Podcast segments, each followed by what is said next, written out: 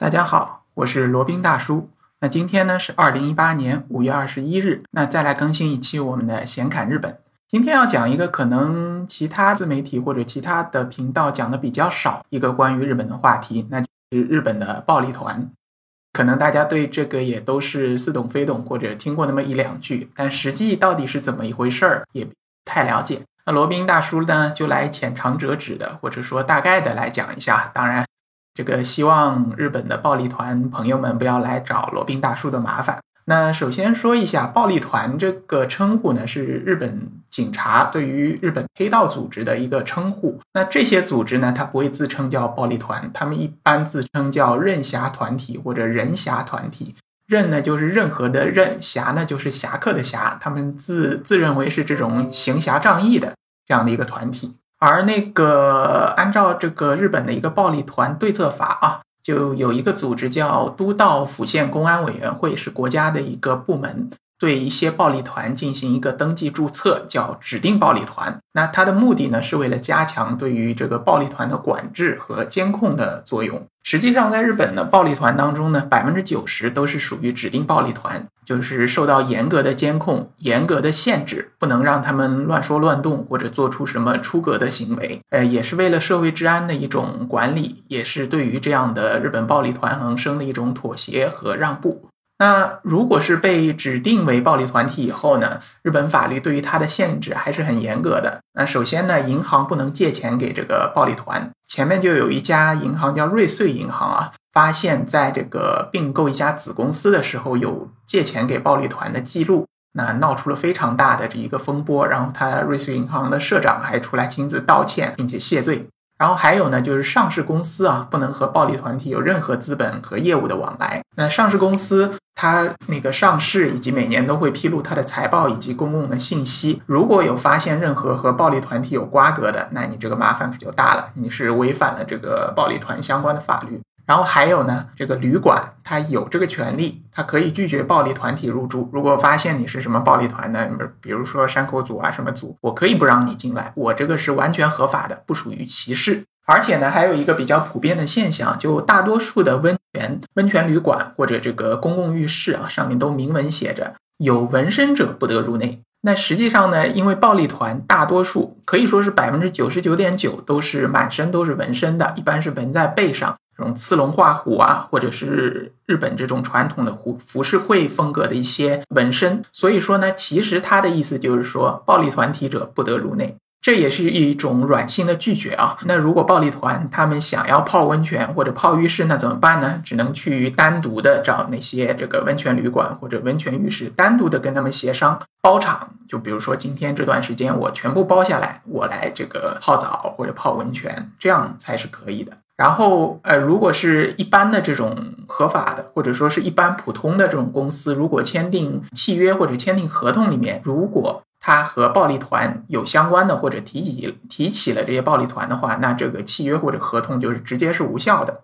然后呢，暴力团体还不可以直接汇钱给他们这些犯罪的组织成员，给他们的组织成员也好，给他们亲亲属也好，都是不允许的。所以说，虽然就是根据一些这个讲法，或者根据它相关的法律，日本的暴力团虽然说是合法的，但是呢，对它的限制和对它的控制是极端严格的，所以就造成了日本的暴力团和其他的那些其他国家的那些黑社会组织，就完全违违法的组织有一些小小的不同。那以这个暴力团最大的一个组织叫山口组为例啊，它是日本帮派组织当中最大的指定暴力团。虽然它是被这个暴力团对策法里面允许的作为一个指定的暴力团，但是呢，它是受到最严格的监管，就类似于像公司一样的监管模式，就不能让你这个从事怎么样的违法的事情或者违法的行业。一旦有这个越雷池一步，就会那个毫不留情的把你抓进去。山口组呢，它总部是设在兵库县神户市，就是前面说到过的那个出产神户牛肉的那个县啊。然后它的组织成员现在是一万三一万零三百人，占全日本暴力团员的大概百分之三十左右。那它在高峰期呢，实际上有四万多个组织成员。它的那个下部团体啊有几百个，主要活动区域呢在关西这一带，神户、大阪、九州。然后它的那个下属的势力范围遍布日本的都道府县。那除了广岛和冲绳两个县以外呢，整个日本都有这个山口组的成员在活动。根据这个二零一四年美国的财新杂志统计啊，山口组这么一个组织，它是世界上规模最庞大、收入最多最多的一个黑道组织，一年的收入大概有八百亿美元，这也是非常非常强的了。八百亿美元啊！根据这个地方媒体的报道，山口组它缴纳的税款占了兵库县年总税收的七成，百分之七十。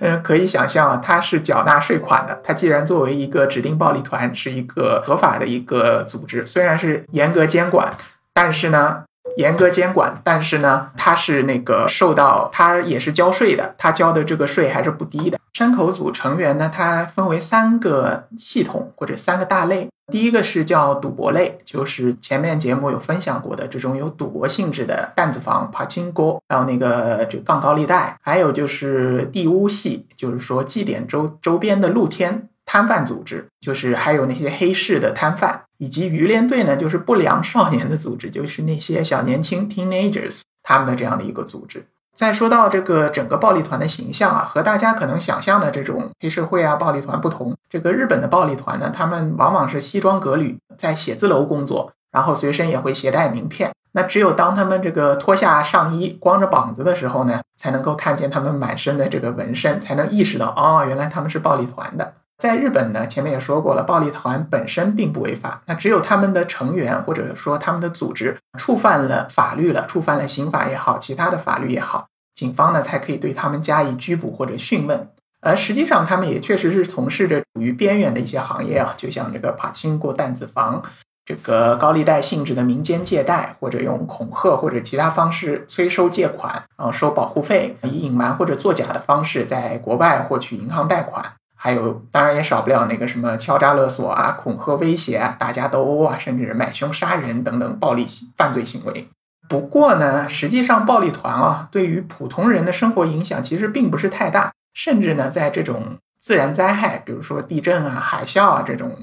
情形发生的时候啊，他会发起这种救灾或者捐款等公益行动。就山口组为例，它山口组总部所在的那个神户市啊，当地居民对于这个山口组的存在，其实还是存在着一些正面的态度。为什么呢？因为它这个山口组啊，在它的管理下，神户市的这个社会治安非常良好。山口组在这个门口啊，它就是总部门口准呃明确的写着，就不用童工，不贩毒，不乱扔烟头，这个三不原则，这个也是一个他们内部的一个行规。暴力团他们虽然大多数、绝大多数都是有纹身的，但实际上呢，他们那些成员啊，基本上都不会在这个大庭广众之下或者大街上随意的露出他们的纹身，一般都是穿着西装、打着领带，所以也对于普通的平民也不会惊吓到他们。所以呢，这个暴力团在日本啊，是一个明面上合法，但是实际上还是游走在法律和黑白边缘的一个团体。那对于我们这个普通游客来说，去日本旅游、自由行或者跟团游来说，还是建议敬而远之吧。就比如说像东京的新宿那边有个叫歌舞伎町，那里边很多的这种，比如说无料案内啊，那些介绍的那些小哥啊，大多数都是有暴力团背景的。所以说，尽量像这样的地方，或者说有一些这种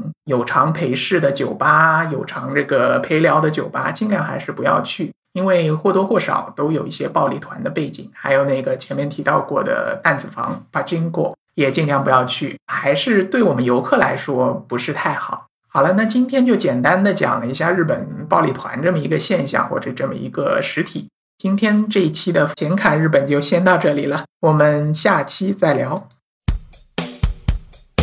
接下来是罗宾大叔的广告时间，罗宾大叔可以提供如下的收费服务，包括日本自由行、深度游的定制服务。以及日本经营管理移民的咨询办理服务，包括经营管理移民 DIY、经营管理企业托管安心服务、购入旅馆经营托管安心服务，以及赴美生子、赴加生子的咨询服务、赴美生子城市签的代办服务，以及美国、加拿大十年旅游签证的代办服务。还有呢，就是希腊购房移民服务，也叫希腊黄金签证项目。二十五万欧元希腊买房送一家三代绿卡，还有瓦努阿图绿卡捐赠项目、瓦努阿图入籍捐赠项目，是全世界最经济、最快、最省心、最没有移民监的移民项目。以上所有的服务和罗宾大叔特别独家干货，都可以在罗宾大叔的个人官网三 w 点罗宾大叔的全拼点 com 上看到。您也可以添加微信八二七四七九七零八二七四七九七零，向罗宾大叔本尊咨询服务详情。添加时请注明获知微信号的渠道和咨询的内容。谢谢大家。